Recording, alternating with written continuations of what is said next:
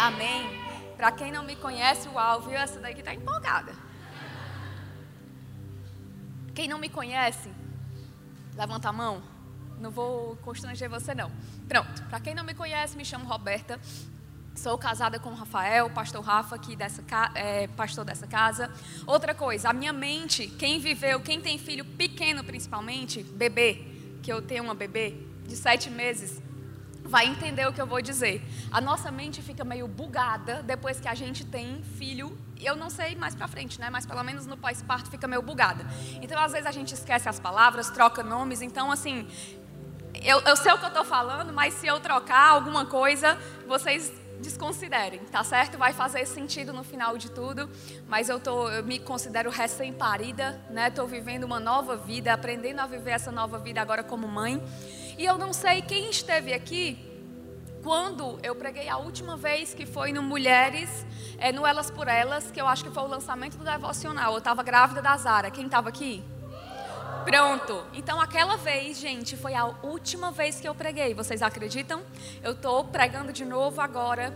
E, e quando eu estava vindo para cá, é, no, no, carro da frente, né, do nosso, é, um carro, enfim, foi fazer uma manobra lá que eu não sei explicar. Meu marido sabe explicar melhor que ele que estava vendo na frente. Eu estava atrás com a Zara e teve uma batida muito forte.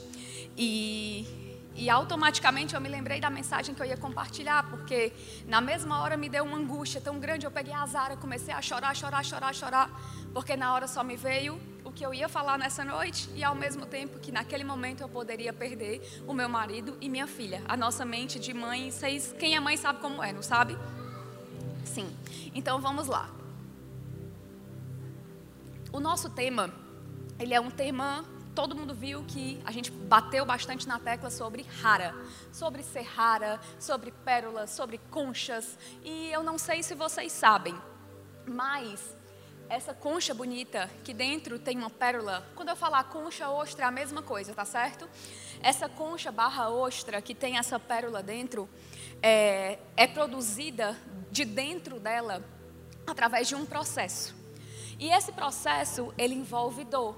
Esse processo é como se fosse assim: algo entra dentro da concha, entra dentro da ostra, seja uma areia, algo incômodo, alguma coisa que vai não vai deixar aquela concha confortável, certo?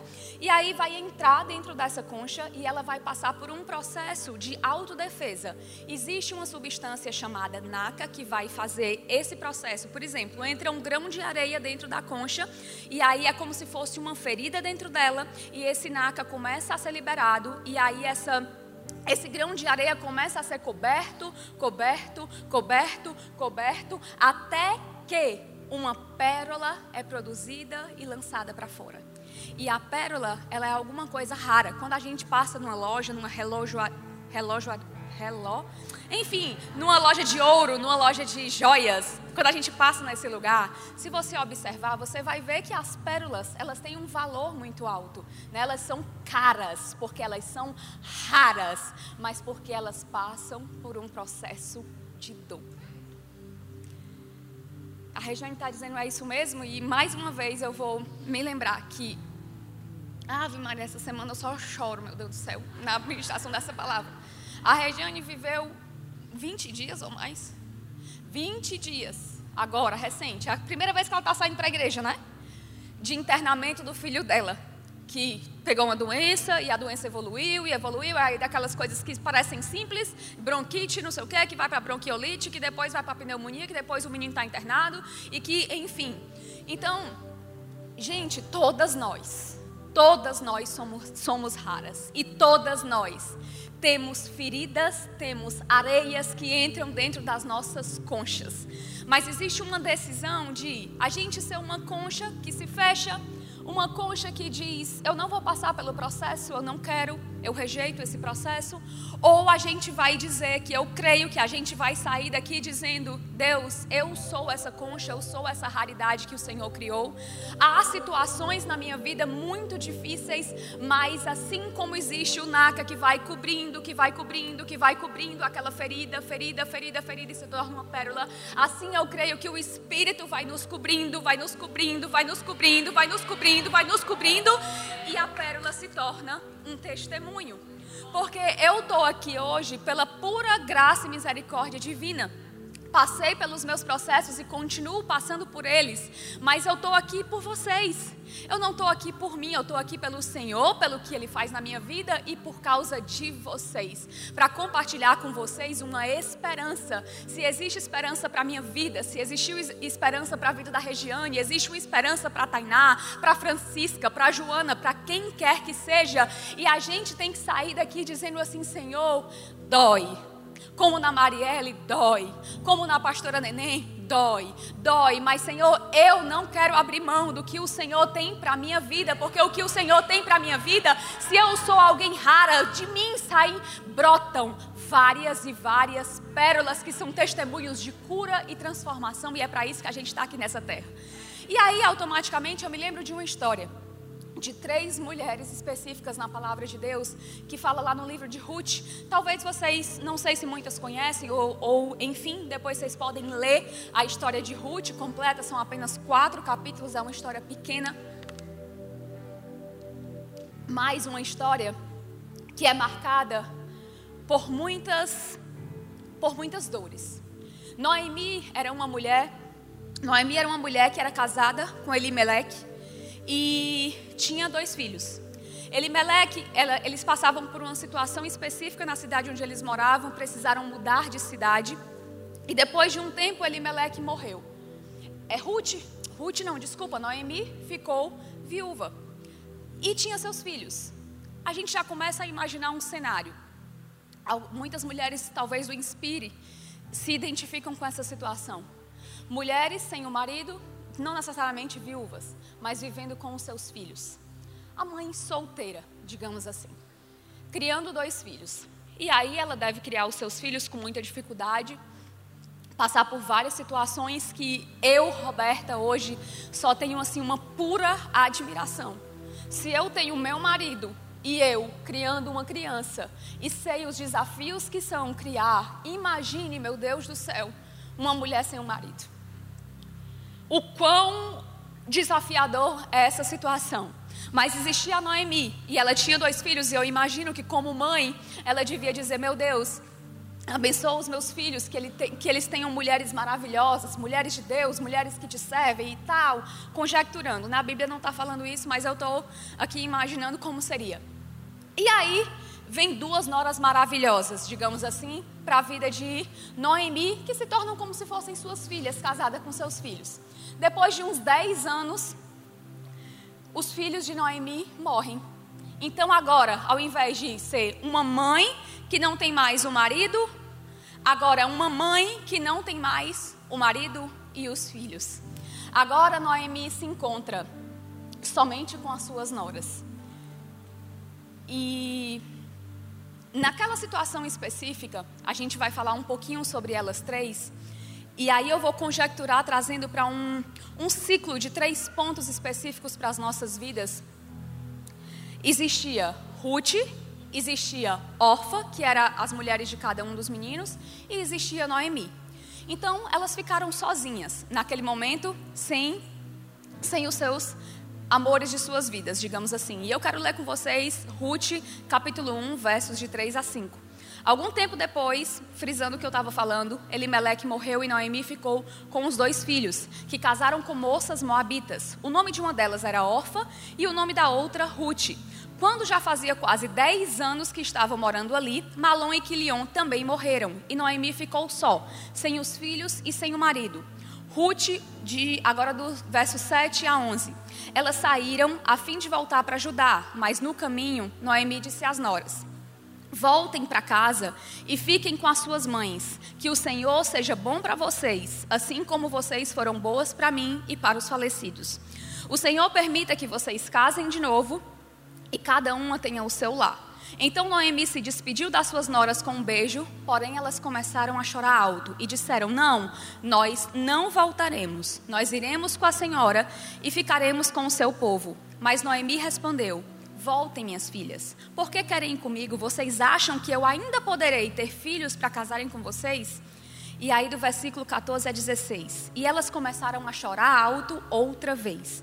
Então Orfa se despediu da sua sogra com um beijo e voltou para o seu povo, mas Ruth ficou. Vamos lá. Orfa, uma das noras, se despediu da sua sogra com um beijo e voltou para o seu povo, mas Ruth ficou. Veja, disse Noemi, a sua cunhada voltou para o seu povo e para os seus deuses. Volte também para casa com ela. Porém, Ruth respondeu: Não me proíba de ir com a senhora, nem me peça para abandoná-la. Onde a senhora for, esse texto é bastante citado, inclusive em convites de casamento. Onde a senhora for, eu irei, e onde morar, eu também morarei. O seu povo será o meu povo, e o seu Deus será o seu Deus. Como Noemi viu que Ruth estava mesmo resolvida a ir com ela, não disse mais nada. Então, como a gente pode ver, existe uma situação catastrófica. Existem ostras, existem mulheres de Deus ali passando por uma situação delicada. E existem três figuras principais aqui nessa história que eu queria falar com vocês um pouquinho sobre a postura de cada uma delas. A postura de Noemi, que mesmo diante de toda aquela circunstância, aquela situação, ela foi como uma, literalmente como uma mãe. Ela quis proteger aquelas meninas, ela, ela quis Naquele momento eu olho para aquela mulher, eu olho para essa situação e eu vejo como muitas vezes é como nós temos, devemos que agir com a vida das pessoas. Ela meio que coloca, ela sofreu, com certeza estava passando pelo luto, por muitas dores, mas ela pegou as suas dores, colocou um pouco no bolso e disse assim: Eu preciso servir essas meninas. Elas ainda têm um futuro pela frente. Elas ainda podem casar de novo, fazerem as suas vidas de novo com outras pessoas e eu não terei mais filhos que depois se tornarão mais velhos e poderão casar com elas. E muitas vezes eu vejo que nós devemos ser essas pessoas mesmo passando por dores. Com certeza, agora, nesse exato momento, tem várias dores sendo processadas dentro de nós. Mas nós podemos decidir: será que nós seremos como Noemi? que, mesmo passando por dores, estamos aqui servindo ao povo de Deus, mesmo passando por dores, estamos dando uma palavra de encorajamento, mesmo passando por dores, estamos dando suporte umas às outras, ou a gente vai ser uma ostra fechada, que aí eu quero lembrar um pouquinho do que Orfa fez. Naquele momento ali, especificamente, eu li, reli algumas outras vezes, umas duas vezes, e falei para vocês: Orfa se foi. Noemi deu a mesma oportunidade para as duas. Vão, refaçam suas vidas, voltem para suas famílias. Ruth disse: Não, eu quero fazer parte do processo, eu não quero abrir mão daquilo que Deus tem para mim. Mas Orfa simplesmente disse, chorou e pranteou. Vocês lembram que eu falei que ela chorou e pranteou duas vezes? E talvez fez promessas emocionais e não permaneceu com a sogra. O que eu quero dizer com isso, gente, é que muitas vezes, aqui dentro, todas somos raras, mas existem as mulheres que querem passar pelo processo, existem as mulheres que abrem mão do processo. Tem mulheres que dizem, Senhor, que é o que eu mais quero dizer para Deus a minha vida inteira. Senhor, eis-me aqui. O processo é muito doloroso. Quem é que quer passar pelo processo, gente? Quem é que quer passar o processo são os bastidores. A gente ouve a história da Marielle e a gente já vê meio que a história pronta, um cenário feito, elas todas numa paleta de cores, bem lindas e maravilhosas, contando a história.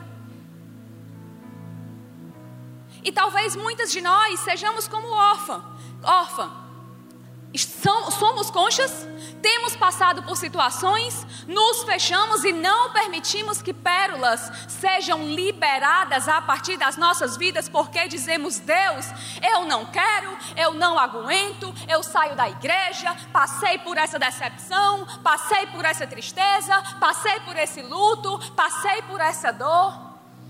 Sou como aquele terreno que não é fértil. Lembra da, quem lembra das parábolas que fala dos terrenos que recebem a palavra, que recebem o Senhor, mas vêm as situações, vêm as circunstâncias e simplesmente abandona. Coloca de lado. Diz: "Não, eu não quero". Eu não sei você, mas eu quero ser como Ruth e eu quero dizer assim, Senhor, eu quero fazer parte desse processo que o Senhor tem para mim, porque eu sou uma concha aberta. Eu passo por dores e situações, mas eu digo, Senhor, eis-me aqui, eis-me aqui. Passei por endometriose, passo por dores, passei pelo pós-parto muito difícil, muito difícil. Às vezes vocês podem olhar para a minha vida, que muitas vezes a gente também não fica contando, né? Obviamente, para todo mundo, a gente tem que ter uma direção para até contar os nossos testemunhos. Às vezes ah, pensa, não, o sonho era ficar grávida. Ah, ficou grávida. Sim, mas passou por um processo muito intenso até chegar lá. E talvez nem chegasse, ok, chegou mas chegou através de um processo de atrito em atrito dentro da minha concha uma pérola foi formada. E hoje vocês conseguem ver um resultado. Assim como tem sido na vida de vocês também, eu estou dando o meu exemplo, mas vocês também têm os exemplos de vocês. E muitas vezes a gente pode se colocar nas situações órfã, Ruth, órfã, Ruth, e aí a gente precisa decidir, mulher. Hoje à noite a gente precisa decidir em que lado nós vamos estar. Deus pode contar para liberar pérolas ou Deus não pode contar? Deus pode contar com a tua lágrima, com o teu choro, com o teu processo, mas é aos pés do Senhor que tu vai estar. É lá na cruz que tu vai chorar e que tu vai dizer: Senhor, eu estou aqui nesse hospital, eu estou aqui nesse divórcio, eu estou passando por essas dores, eu estou passando por situações difíceis na minha casa, mas eu não abro mão, eu não abro mão da tua palavra, eu não abro mão do Senhor, eu não abro mão da igreja, extraídas pérolas de nós, nós precisamos passar pelo processo. O incômodo vem para todas, o processo é para quem aceita. O processo é para quem aceita. Quando Ruth passa pelo processo, muitas coisas acontecem na vida da, dela. Deixa eu olhar aqui meu tempo, gente, para ver como é que eu estou aqui. Muitas coisas acontecem na vida dela. E eu amo que quando a gente decide permanecer, muitas coisas também acontecem na nossa vida. Eu lembro especificamente de mim, quando a igreja sabe disso porque eu compartilhei, eu sempre sou aquela pessoa, eu espero processar, obviamente, eu não saio cuspindo tudo. Mas quem convive há mais tempo, quem é desde a do Manuel, vai lembrar que tiveram anos que eu passei por crises seríssimas e pesadíssimas de ansiedade. Foi quando eu descobri a infertilidade. Ou seja, o incômodo veio, a situação veio, a minha concha foi ferida. O Espírito Santo estava ali, produzindo, produzindo, produzindo. E eu dizia: Senhor, eu não consigo mais subir na plataforma. Eu não consigo mais falar com as pessoas. Eu não consigo, eu não consigo, eu não consigo. Mas ao mesmo tempo eu dizia: Eu não quero ficar paralisado nessa situação. Eu não quero ser um diagnóstico. Eu não quero ser uma doença, eu não quero ser isso, eu quero passar por esse processo para que depois eu possa lançar isso para a vida das pessoas e que mais uma vez essas pérolas produzam pérolas na vida das pessoas e cura e transformação. E hoje, para a glória de Deus, eu posso dizer que eu venci aquela etapa, mas vieram outras etapas. Eu lembro que quando eu tive a Zara, sete, sete meses e pouco atrás, quando eu voltei para casa, eu lembro que eu acho que estava no terceiro ou no quarto dia, eu estava vivendo o puerpério. Para quem não sabe, o puerpério é logo o período pós-parto, né? Que há quem diga que ele dura dois anos, há quem diga que ele dura um mês, há quem diga que é o resguardo que dura 40 dias, enfim. Em cada mulher e situação e corpo e mente, ele vai se dar de uma forma. E eu lembro que eu não fui diagnosticada, mas eu tenho certeza que eu vivi o baby blues. O que era o baby blues? Eu voltei para casa e eu fiquei, meu Deus, como é que eu vou criar essa criança? Eu não tenho a capacidade. Gente, isso era sério. Isso, eu estou falando aqui, hoje eu até rio um pouco dessa situação, mas isso era uma coisa muito séria. Era um ápice de alegria profunda que eu estava segurando a Sara nos meus braços e só vinha lágrimas e mais lágrimas. Lágrimas e mais lágrimas. E eu lembro que foi terceiro ou quarto dia, eu olhei para o Rafael, a gente vivendo aquilo intensamente, porque para quem não sabe, uma coisa é você estar grávida totalmente diferente. Outra coisa é quando o bebê sai do seu corpo. É outra coisa totalmente diferente. Quando você, na maternidade, qualquer coisa, xixi, cocô, você aperta um botão, vai lá um grupo de, de enfermeira, ajuda, troca a menina, não sei o que, ajuda, tá, tá, tá. Quando você volta, vai ter alta, mãezinha, paizinho, tá tudo bem, o seu parto deu tudo certo. Embala a menina, a menina fica dormindo, dormindo, dormindo, dormindo, dormindo. Aí começa o processo. Bota no bebê conforto. tem que botar no bebê conforto, porque a criança não pode andar no colo. Quando a criança vai beber conforto, a criança começa. Ah, ah, ah. Aí você, meu Deus, agora o que, é que eu faço? É fome? É sede? É colo? Pronto, começa o babado, literalmente. Aí você chega em casa, o que é que eu faço com essa criança, meu Deus? É hora de dormir? É hora de acordar? Aí você. É um umbigo pendurado. É tanta coisa, meu Deus do céu. Quando deu no quarto dia, eu olhei pro Rafael chorando. Rafael, eu vou te dar azar que eu não tenho capacidade de criar minha filha. Ai. Gente, é sério. Eu tô rindo, mas é sério. E eu pensei isso sério, isso era sério. Eu mandava mensagem para as minhas amigas e eu dizia: Alana, pelo amor de Deus, como foi que tu fez o Elias dormir? Alana, como é que isso? Débora, como é que aquilo? Enfim. Processos e mais processos. Incômodos e mais incômodos. Situações que vão nos ferir, que vão nos machucar, que vão nos incomodar, que vão nos tirar do eixo e a gente vai decidir: volto como órfã ou permaneço como Ruth. Enquanto Ruth permaneceu no processo, que aí eu não vou ler especificamente, mas foi o capítulo 2 inteiro, vai falar que Ruth se posicionou, ela aprendeu novas habilidades, ela começou a a colher algumas espigas, ela se humilhou lá diante de uma situação onde ela pediu ajuda para poder coletar aquelas espigas. Ela aprendeu sobre graça, ela foi favorecida por Deus e pelos homens. Ela recebeu ânimo e foi encorajada. Ela encontrou refúgio e ela foi resgatada. Não tem como, gente, não tem como a gente dizer: Deus, eis-me aqui e não viu o socorro bem presente.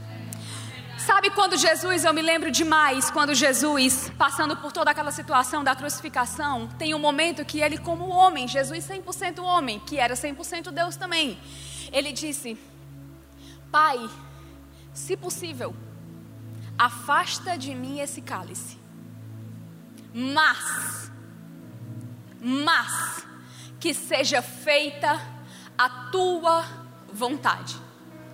Eu oro, mulheres, para que nós sejamos essas mulheres corajosas. Essas mulheres raras, não só na palavra, mas na atitude essas mulheres que a gente diz assim, tá doendo, mulher, tá doendo, e a gente dá uma de Noemi e diz assim, tá doendo também, mas vamos juntas, que aí a gente passa por esse processo, e daqui a pouco a gente está contando essas histórias, a gente está rindo dessas histórias, a gente está vivendo essas histórias, a gente está fazendo com que outras mulheres vivam essas histórias, e aí vem outras Ruths, e aí vem outras Ruths que dizem, eu quero fazer parte, eu quero permanecer, aonde tu fores eu irei, o teu Deus será o meu Deus. O teu povo será o meu povo. É isso que eu quero. Eu quero o processo. Eu quero viver isso. Eu quero. Tá doendo, mas eu sei que existe um naca na minha vida que roda na minha coxa, que é a presença do Espírito ser servideira. A gente não está sozinha, a gente não canta da boca para fora. Ele disse que estaria com a gente até o final dos séculos. Eu estou com vocês todos os dias, de, de manhã, de tarde, de noite, na angústia, no hospital, em casa, no puerpério, no casamento, na empresa falindo, seja lá o que for, com os seus filhos ali, talvez afastados de você. Deus te vê. Deus me vê, Deus te ouve. Ao invés da gente correr simplesmente para ser vulnerável em rede social, ou seja lá o que for, que a gente volte o nosso joelho para o chão, os nossos olhos para o alto, que é de onde vem o nosso socorro, o socorro bem presente na angústia, o socorro bem presente na tribulação. Nós não passaremos, eu não vou dizer para vocês, eu nunca, vocês nunca vão ouvir a gente dizendo assim, não, aquelas histórias de não, quem tem promessa, quem tem promessa não passa por isso, quem tem tarará não passa por isso. Ei, Jesus morreu e ressuscitou, mas ele morreu, foi açoitado, lado furado, até a última gota de sangue. Quem somos nós para não passarmos por essas situações? Quem somos nós para não passarmos por essas situações? Agora a diferença é que nós não passamos sozinhas. Nós não precisamos passar sozinhas. Nós temos uma assistência do alto que ela vai além do que as terapias da terra. Você pode ser acompanhado por terapias da terra, mas existe uma terapia do céu disponível para mim e para você. Existe um resgate para mim e para você. Uma das coisas que aconteceu na vida de Ruth foi o resgate. Mas antes da gente continuar, eu queria que a gente assistisse esse vídeo e daqui a pouco eu volto.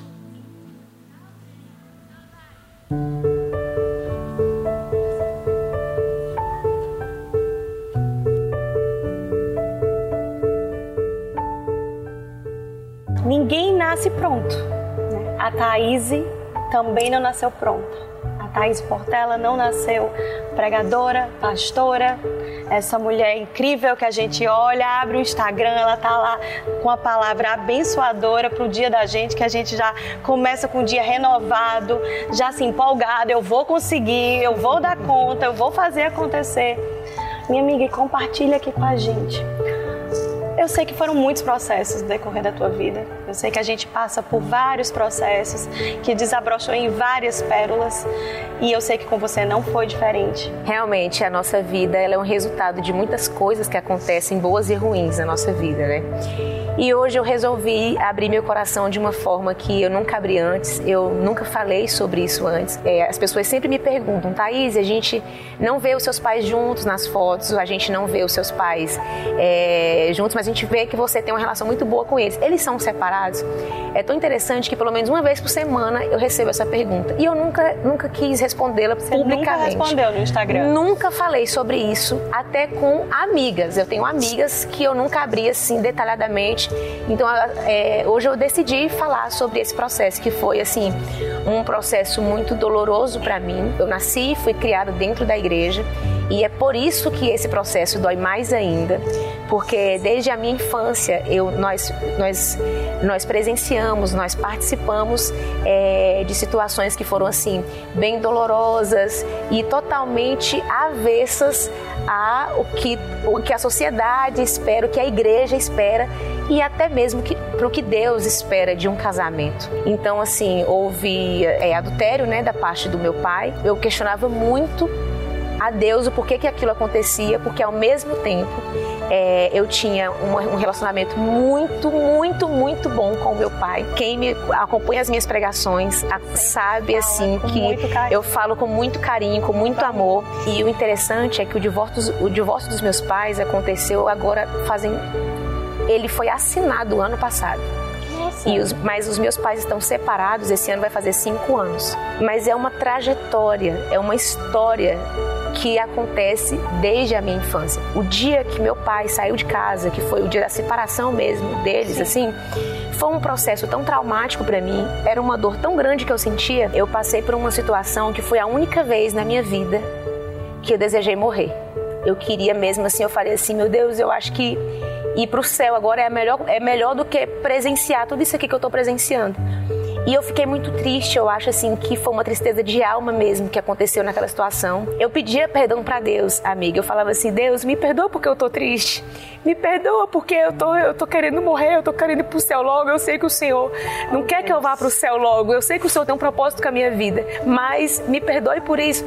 E eu lembro que assim, eu sou eu sou muito animada, eu sou muito otimista, e eu me lembro muito bem de eu acordar com esse sentimento, eu sentar na cama chorando muito, e minha mãe entrou no quarto nessa hora e ela ficou assim um pouco desesperada, porque ela nunca tinha me visto naquela, naquele estado. E ela falou assim: "Minha filha, eu vou procurar aqui, eu vou pedir para Deus".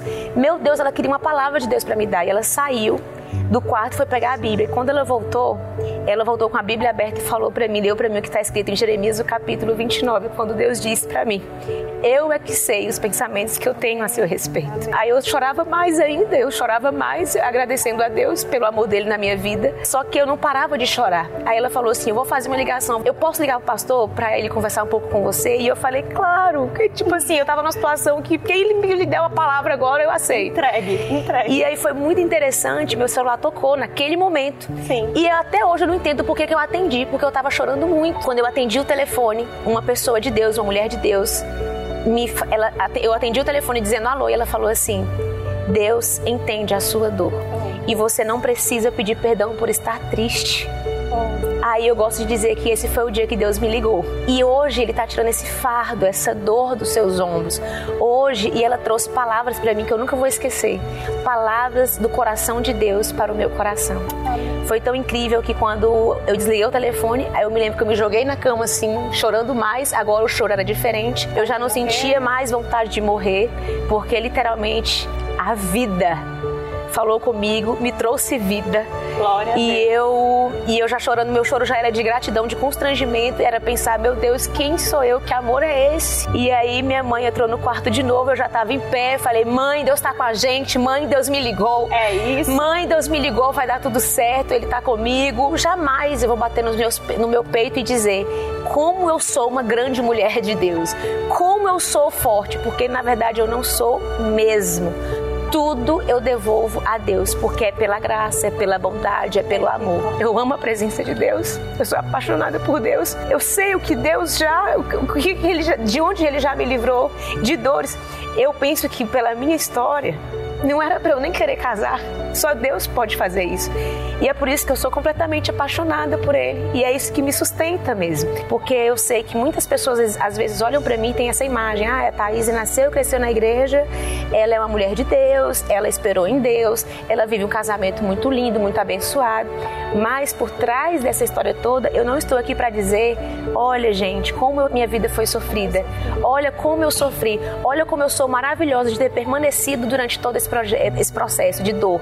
Não. Não. O que eu estou aqui para dizer é: olha, gente, como a graça de Deus é escandalosa.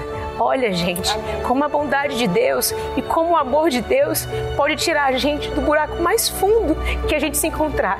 E Ele quer e Ele tem interesse nesse processo da gente de, assim, independente de qualquer que seja a nossa dor, independente de o que tiver acontecido com a nossa vida, a gente chegar até aqui. Então é por isso que eu digo, a Thaís hoje, eu sou rara por causa de Deus, Amém. não por causa de mim. Amiga, muito obrigada. Muito obrigada por Eu que agradeço. Gente, eu que agradeço. Muito obrigada por compartilhar a minha vida. Amém. E na de tantas mulheres que eu não faço nem ideia, mas que precisavam te ouvir hoje. Amém. Amém. Eu que agradeço. Então, voltando, a gente viu que existe o um incômodo. Todas nós passaremos por incômodos. Somos conchas Passaremos por incômodos, areias que entrarão, situações delicadas que entrarão, rejeições, idealizações, feridas, marcas. E a gente pode decidir: faço parte do processo de Deus para minha vida? Ruth, não faço parte do processo, me fecho, me isolo, não quero mais saber de Deus, não quero mais saber de igreja, não quero mais saber de pessoas, não quero saber de graça, não quero saber de nada. Órfã. Não sei se vocês lembram, mas eu falei que no processo de Ruth especificamente, ela passou por um resgate. E esse resgate surgiu na vida dela através da figura de Boaz. Eu quero ler com vocês Ruth 4,13. Ruth, Ruth, tendo vivido a viuvez, ela poderia dizer: Não, não quero mais casar. Não quero mais viver essa situação que, quem sabe, o medo fosse maior do que a situação, o fantasma viesse assolando a vida dela e ela dissesse: Não, não quero mais casamento para minha vida. Eu não quero mais viver isso, chega. Mas Ruth fez parte do processo, estava aberta aos planos de Deus para a sua vida. Existia a figura de Boaz, que casou-se com Ruth e ela se tornou sua mulher. Boaz a possuiu e o Senhor concedeu que ela engravidasse e desse à luz um filho. Presta atenção nisso, mulher. Ruth 4, 15 a 17. O menino lhe dará nova vida e a sustentará você na velhice. Isso aqui era para Noemi, pois é filho da sua nora, que a ama e que lhe é melhor do que sete filhos. Noemi pôs o menino no colo e passou a cuidar dele. As mulheres da vizinhança celebraram o seu nome e disseram: Noemi tem um filho, e lhe deram o nome de Obed. Escuta isso, mulher. Este foi o pai de Jessé. Jessé não é um nome estranho na Bíblia. Jessé foi pai de Davi. Davi não é nome estranho na Bíblia. Quando a gente vai em Mateus capítulo 1, na genealogia de Jesus, a gente pode lembrar de quê? De que essas pessoas faziam parte da genealogia de Jesus. Quando o resgate vem, quando a cura vem para a nossa vida, é o próprio Deus que entra na nossa história, na nossa linhagem e produz esse resgate um resgate do novo, uma nova mentalidade, uma nova perspectiva, uma nova vida. Aquilo que a gente talvez nunca imaginou que poderia acontecer. Foram tantas dores, tantas areias, tantos incômodos, mas aceitamos fazer parte do processo e nesse processo fomos lapidadas, transformadas, conseguimos falar. Uma coisa que me chamou muita atenção em cada uma das meninas foi eu consegui falar. Pela primeira vez eu falei. A Thaís, para quem vê de fora, nunca nem imaginou. Eu, eu associava mais ou menos que existia algo ali, um incômodo. Mas eu não sabia que existia o processo e que a cura teria vindo da forma que veio. Vocês lembram que ela falou sobre eu não sei como é que eu quis casar.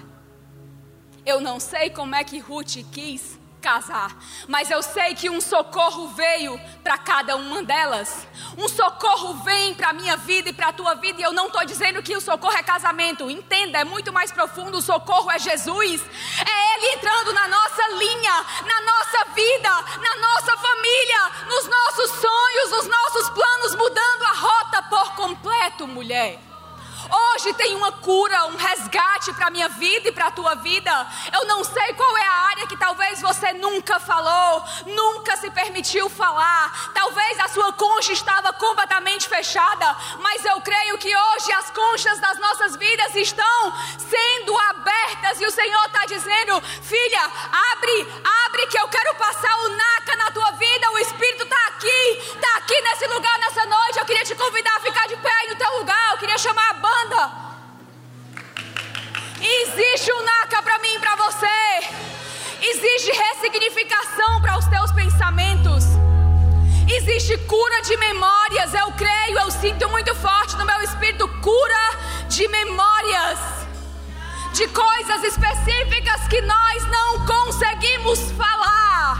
Mas hoje o NACA, o Espírito Santo, está aqui dentro de cada uma de nós, fazendo algo, movendo algo, limpando algo que eu não sei dizer o que é. E que muitas de nós conseguirão falar. E que muitas pérolas serão lançadas, não para porcos, mas para multidões de outras mulheres, de outras famílias. Eu creio que tem cura vindo para nós e mulheres gerarão, mulheres né, constituirão família.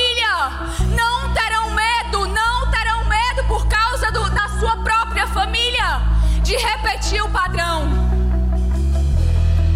Eu oro para que daqui nenhuma mulher, nenhuma de nós repita o padrão de ferida. Talvez você foi criada com gritos, insultos e palavras de baixo calão. Talvez você foi e é, talvez, inferiorizada em casa. Talvez, assim como a pastora Neném, uma insegurança tremenda existia na tua vida. Dificuldade de se comunicar, de se expressar, de se sentir talvez o pato feio da escola, do trabalho. Todo mundo é mais capaz e eu não. Todo mundo casa e eu não. Todo mundo constitui família e eu não. Escuta, todo mundo passa por incômodos. Mas hoje a gente está dizendo, pelo menos eu estou dizendo, Senhor, eu quero ser como Ruth, quero fazer parte do processo. E eu sei que nesse processo eu serei lapidada. Eu sei que nesse processo eu chorarei muitas lágrimas. Eu sei que nesse processo eu posso sentir não entender o processo, por que, que Deus levou, por que, que Deus fez isso, por que, que Deus fez aquilo, mas mesmo assim eu decido permanecer, porque há algo quando a gente permanece, quando a gente permanece em Jesus, novas coisas são feitas na nossa vida, sem Ele nós nada podemos fazer, mas quando a gente permanece, Aquele que permanecer até o fim, a palavra fala. Aquele que permanece, não retrocedam, olhem para frente.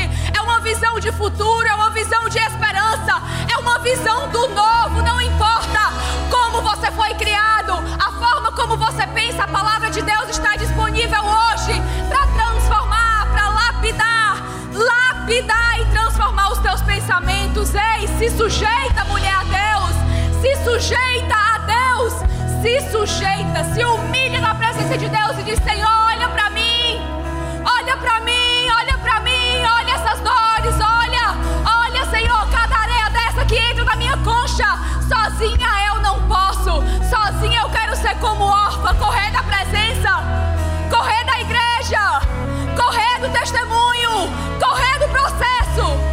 Mas eu creio que Deus está chamando hoje cada uma de nós, não de qualquer jeito, mas pelo nome. Pelo nome. Olhando no teu olho, segurando na tua mão e dizendo: Filha, vamos. Você não está só. Você não está só, você não luta sozinha, você tem a mim, você tem o meu espírito, que é ajudador, que está disponível 24/7, assim como pai e mãe para filho. Na madrugada, de manhã, de tarde, de noite, não importa quantas vezes a minha filha acorda, são as vezes que eu estou lá disponível para dar alimento, para dar colo, para dar o que quer que seja. Quanto mais Deus, se a Bíblia diz, se nós que somos pais terrenos, damos coisas boas aos nossos filhos, que dirá? Que dirá o nosso Pai que está no céu? Sabe, coloca a tua mão no teu coração nessa noite, mulher. Coloca a tua mão no teu coração nessa noite, como um sinal de entrega, de rendição, como um sinal de Deus. Olha para mim, eu estou aqui. Eu não saí da minha casa para mais um culto, para mais um momento, para mais uma diversão. Eu estou aqui porque eu quero o Senhor. Espíritu